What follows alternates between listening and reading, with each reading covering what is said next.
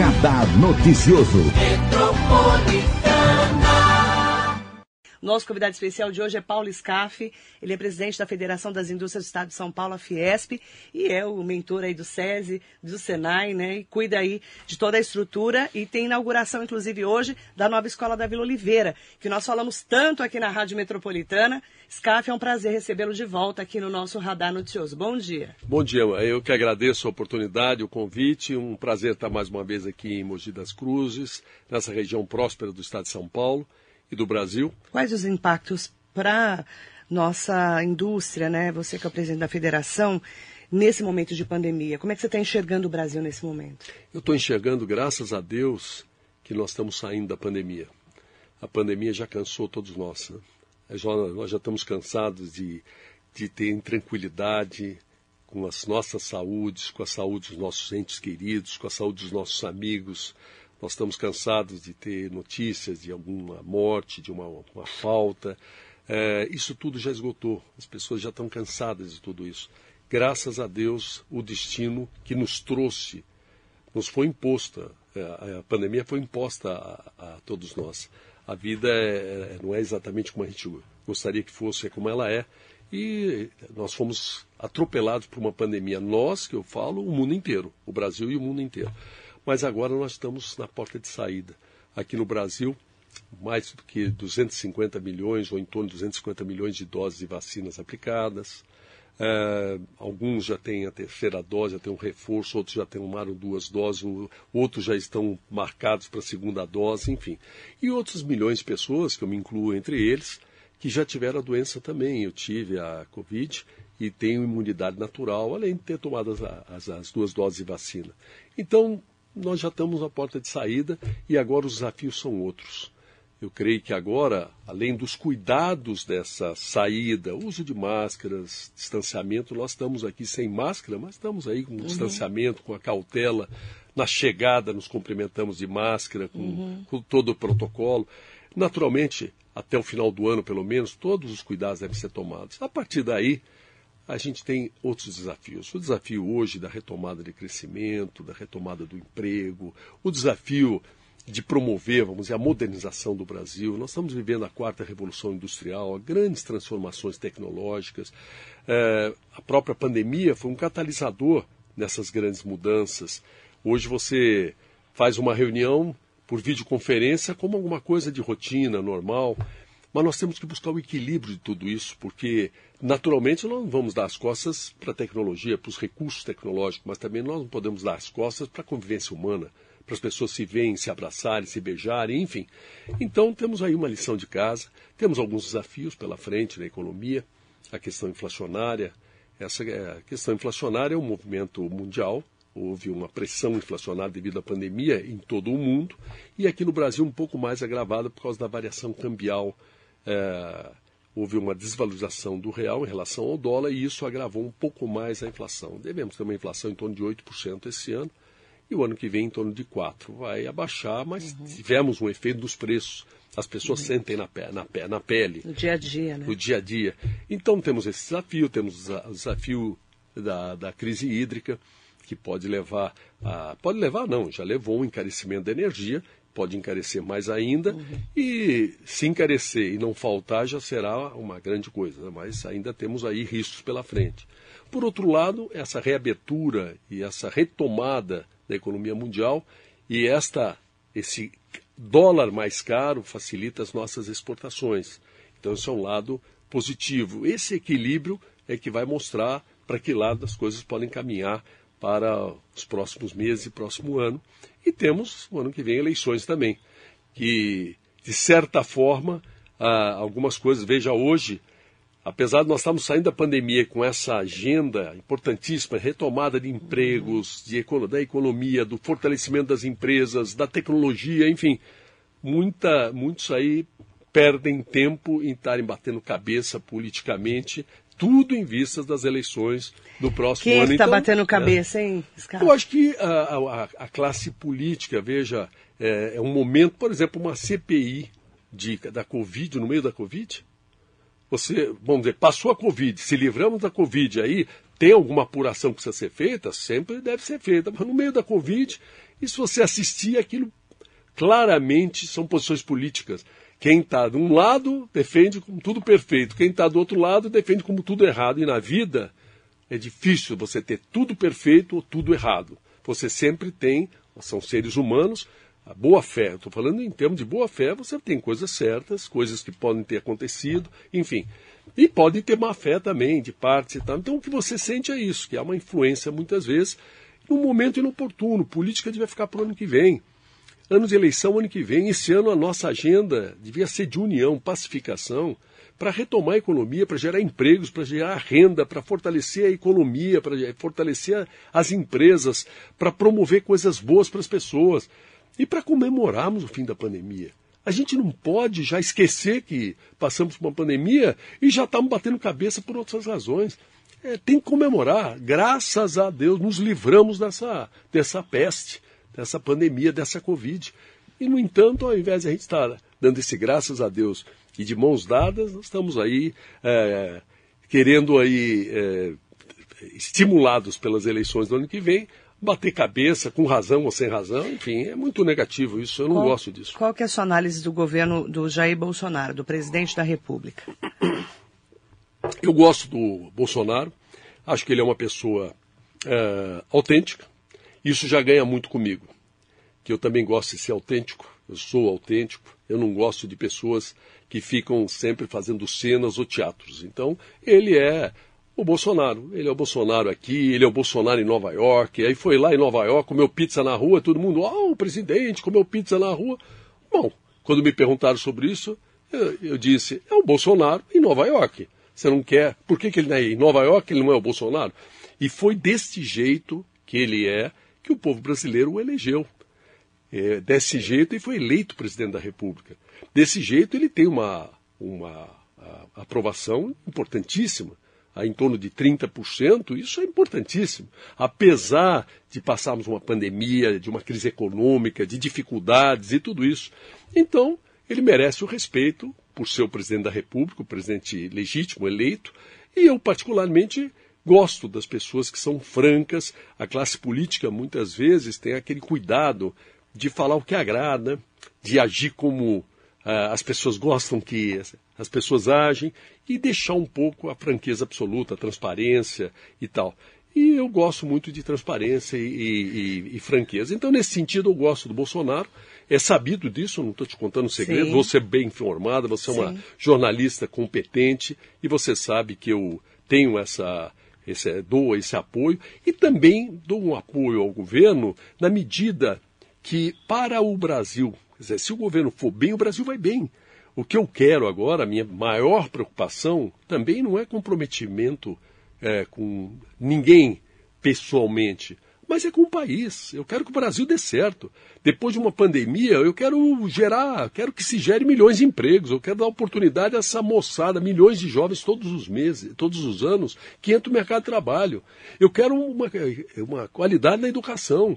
Eu quero coisas boas para o Brasil. Então, de certa forma, é, o governo Bolsonaro, o ano, o ano passado, em meio à pandemia, ele tomou na área econômica medidas muito certeiras. A ajuda emergencial surtiu efeitos positivos, tanto é que a economia recuperou em V no final do ano, praticamente a números parecidos de antes da pandemia, graças à ajuda emergencial, graças aos financiamentos a crédito que foi aberto para as empresas, graças à redução de impostos, graças à flexibilização das leis trabalhistas, que manteve muito emprego.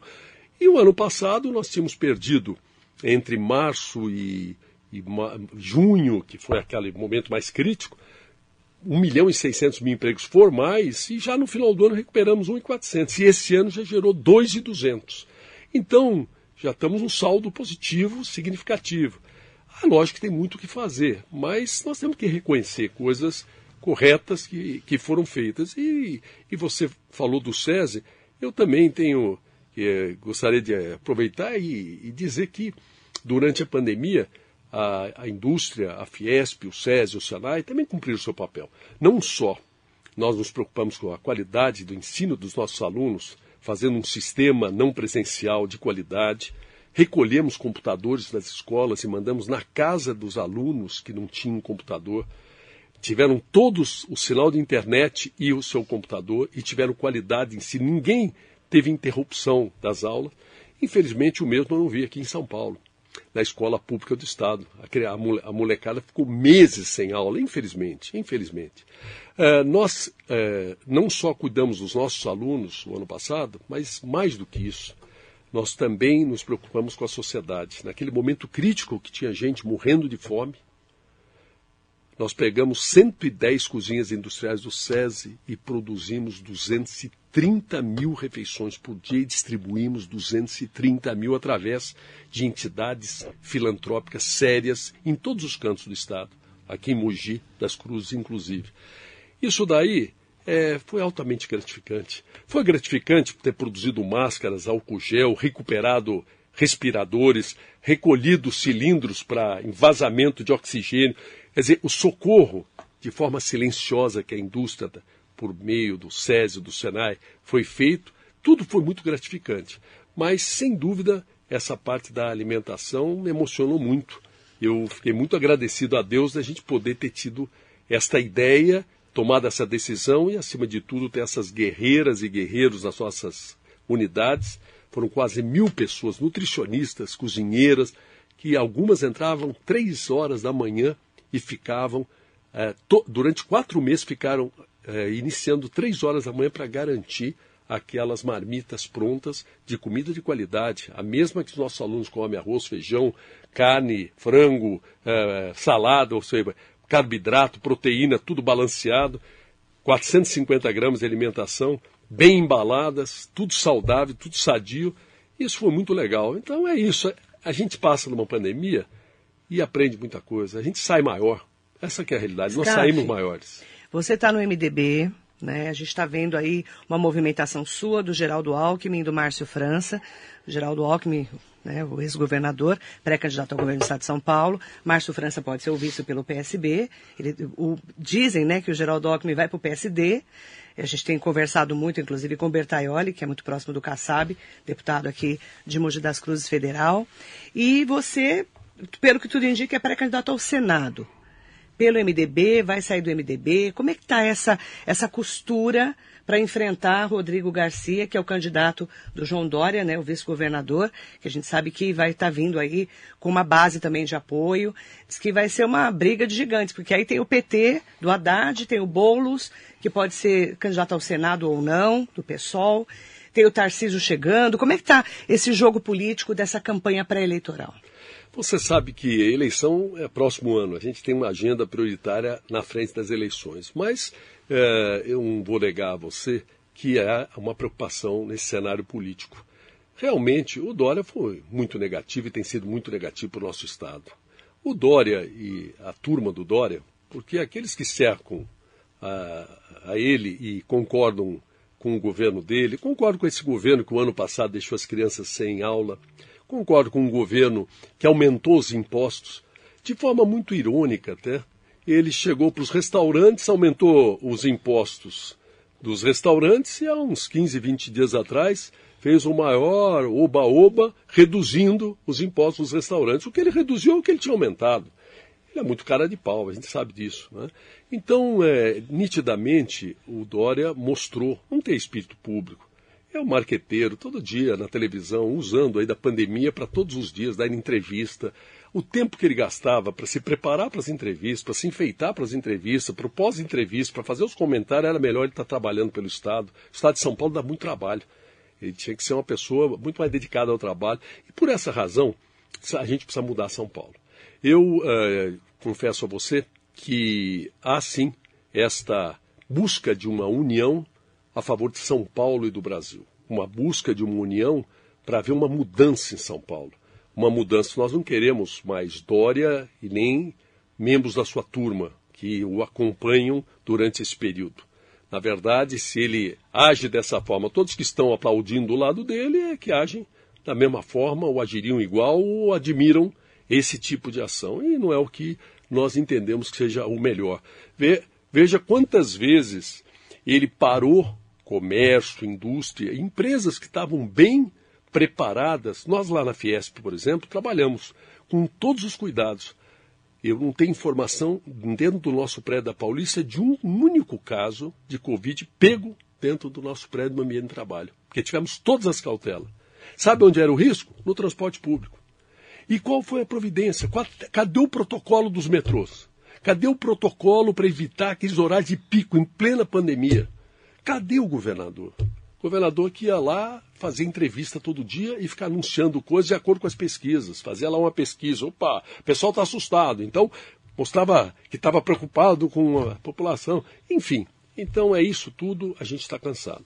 Por essa razão, há sim uma. Ainda tem tempo, essas coisas estão é, se amadurecendo ainda, mas há uma, uma possibilidade sim de uma grande união de grandes lideranças de São Paulo e do Brasil para mudar São Paulo e ajudar a mudar o Brasil. Mudar o São Paulo é, como já disse, é nem permitir a volta do PT e nem é, permitir a continuidade de discípulos do Dória. Né? É dentro disso. E quanto à questão eu no Senado, também é destino, vou ter que deixar um pouco mais, mas é, quando eu fui candidato a governador, eu entendi que podia servir o Brasil da melhor forma se fosse um governador de São Paulo. E hoje eu vejo de uma forma diferente. As questões nacionais cresceram tanto e os desafios são tão grandes que talvez, como um senador, eu possa ajudar São Paulo e o Brasil de uma forma mais significativa, por mais importante que seja um governador de Estado. E por essa razão eu estou aceitando essa ideia de eventualmente sair candidato a, no próximo ano ao Senado. Mas tudo isso, como falei, ainda está prematuro. E essa proximidade sua, do Geraldo Alckmin, do Márcio França, está fazendo uma agenda também de palestras, né? Eu vi que vocês estão se movimentando. Você pretende sair do MDB ou não? O MDB, é, nesse momento, tem um compromisso com o atual governo. É, de São Paulo. Tá, o MDB em São Paulo está Apoia. comprometido com Dória. Sim. Naturalmente, se esse compromisso perdurar, eu vou sair do MDB. Porque eu não tenho compromisso nenhum com Dória e nem quero ter compromisso nenhum com Dória. O Dória, como já disse, é um governador que só se preocupou em plena pandemia em fazer marketing, em aumentar impostos, não cuidar das crianças, da, da educação das crianças, das aulas das crianças, é, e ainda não cuidar do transporte público e ter uma série de atitudes hipócritas, eu não creio que seja bom para São Paulo nem para o Brasil. Como é que você está enxergando, é, em nível nacional, o Bolsonaro versus Lula e a gente fica ali olhando quem é que vai entrar nesse cenário para ser uma terceira via. Marilei, sinceramente, você sabe que a política, ela tem um provérbio que diz que a política é como as nuvens, é, né? Nuvem. Bate um ventinho, Já muda. você olha, está tudo encoberto, de repente está tudo aberto, de repente é. volta a encobrir, enfim. E é assim mesmo, tem muito tempo pela frente. Mas eu não estou enxergando muito espaço para a terceira via, não. Não. Não.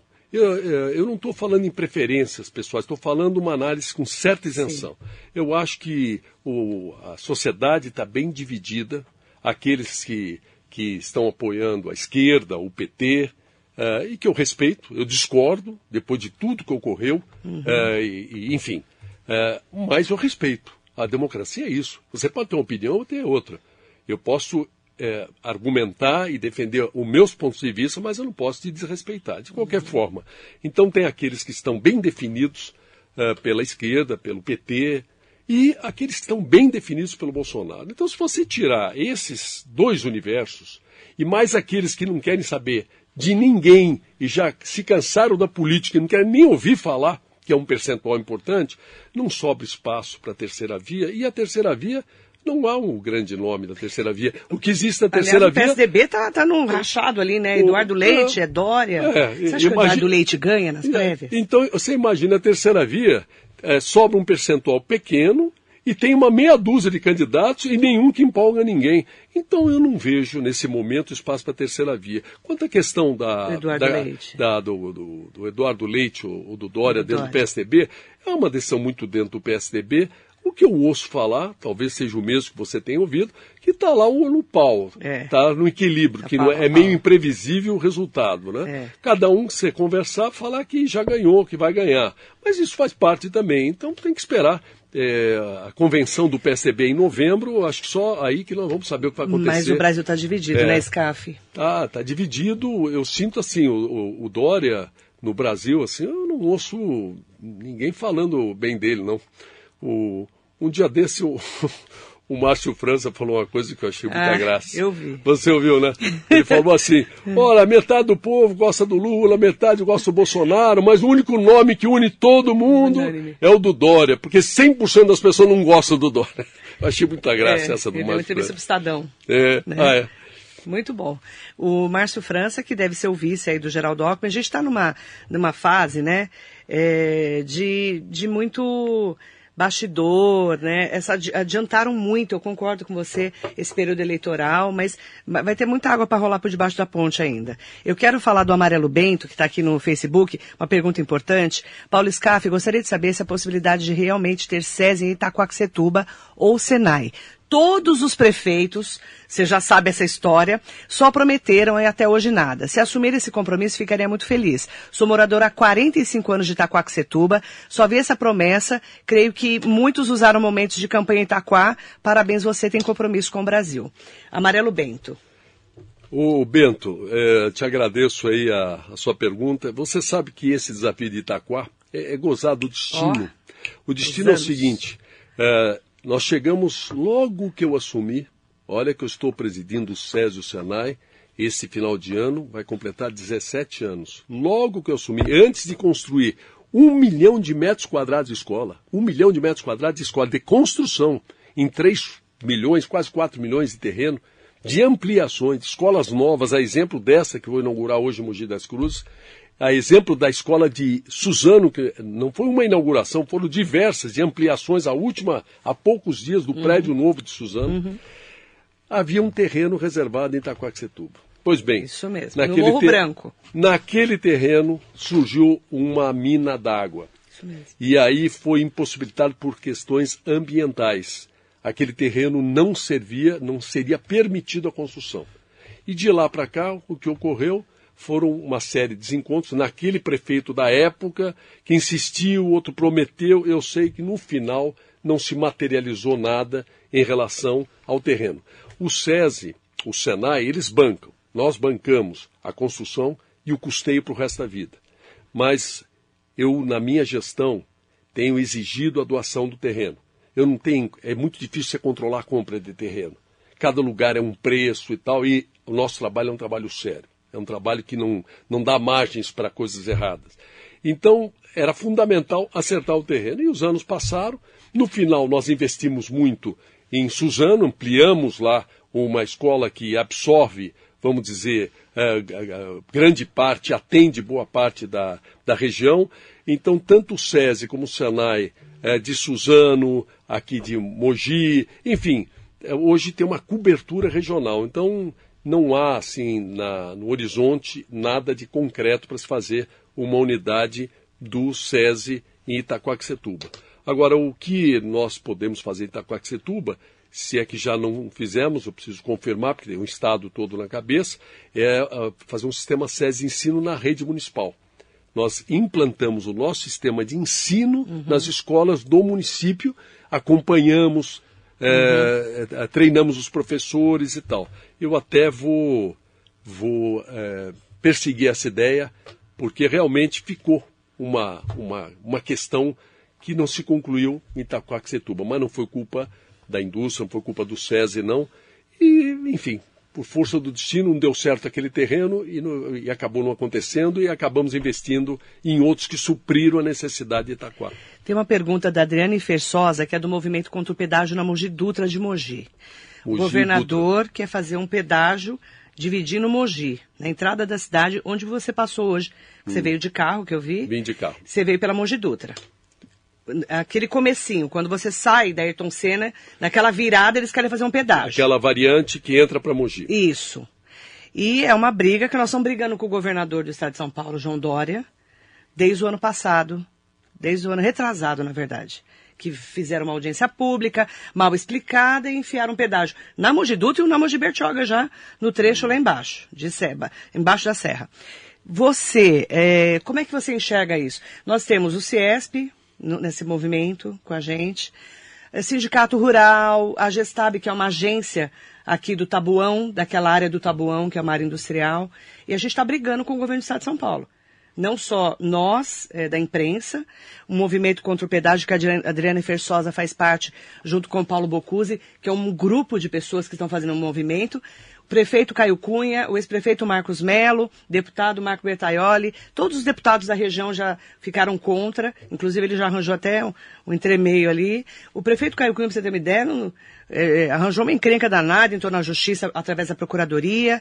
Como é que você enxerga um pedágio ali? Bom, você já falou, o próprio CIESP está engajado. Eu sou presidente do CIESP, né?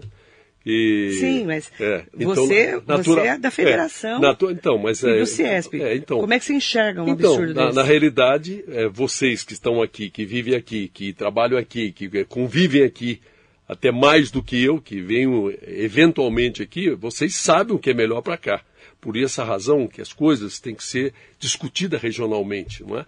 Então não há a menor dúvida, quando o CIESP tomou uma posição como tomou, como você mesmo falou, é, naturalmente é uma posição que não é do CIESP regional, é uma posição nossa, a posição do CIESP e eu como presidente do CIESP e também presidente da Fiesp é uma posição nossa. Se não fosse a nossa posição, o CIESP regional não poderia ter tomado isoladamente uma posição. Só para você ter uma ideia, essa, essa estrada Mogi Dutra, ela foi aberta pelo seu Valdemar Costa Filho, foi prefeito quatro vezes de Mogi. Ele foi prefeito é, de, dois, de 96 a 2000, o último mandato dele. Quem duplicou a Mogi Dutra foi o Geraldo Alckmin, no mandato do Jundiabe. Ah. Por isso que ela ficou assim. E agora a gente que vai pagar uma conta porque é o lote do litoral. Então, mas é, aí você vê aquilo que nós estamos falando, né? Então, um duplicou, e o que, que o seu Dória gosta de fazer é cobrar. Cobrar imposto, aumentar ICMS. No meio da pandemia, ele aumentou ICMS de seringa, então não me estranha ele querer aumentar o preço de pedágio. Né? Essa, infelizmente, é, é uma realidade, é um pouco a característica dele. Gostar, ele tem um discurso que é de um jeito e a atitude de outro. Né? O discurso dele é menos imposto, a atitude dele é aumentar os impostos, as taxas, os pedágios. Né? Tem uma outra pergunta da Sônia Gomes. Por que, que o Paulo Scaff vai inaugurar hoje a escola, sendo que a escola está funcionando há tempos? Não é oportunismo, sendo que o ano que vem é ano eleitoral? Sônia Gomes. Ô Sônia, deixa eu falar uma coisa para você. Eu, todas as escolas, eu repito a você, eu inaugurei um milhão de metros quadrados de escola e todas, depois de estarem funcionando, eu não sou de inaugurar placas, projetos, eu não vou nas regiões é, inaugurar pedras fundamentais, eu inauguro escolas funcionando. Escolas que já estejam 100% pronto, todos os casos foram assim. Se você se informar no estado inteiro, essa quase duas centenas de escolas de primeiro mundo que nós inauguramos, todas elas foram depois de estarem funcionando, com tudo azeitado, funcionando aí o dia da inauguração. É uma inauguração simbólica, porque naturalmente é, ficou pronta a obra e imediatamente a escola entra em funcionamento. Assim são. Eu, por exemplo, na última semana inaugurei um prédio maravilhoso novo em Osasco, outro em Guarulhos, há pouco tempo em Lorena, uh, em Cruzeiro, e todas elas também da mesma forma já funcionando. Eu faço questão que seja dessa forma mesmo. E também quero aproveitar e, e, e, dizer que a minha missão como presidente do SESI, do Senai, da Fiesp, ela vai terminar no dia 31 de dezembro desse ano. Até os meus colegas gostariam que eu me, me é, pediram é, até sim. que eu aceitasse mais um mandato e tal. Você não vai mais. Mas eu não aceitei já fiz, apoiei um sucessor que vai, já foi eleito com 97% dos votos que vai me suceder na Fiesp. E como presidente da Fiesp vai presidir o SESI, o SENAI, o Instituto Roberto Simons, um empresário bem sucedido, industrial, que é o Josué.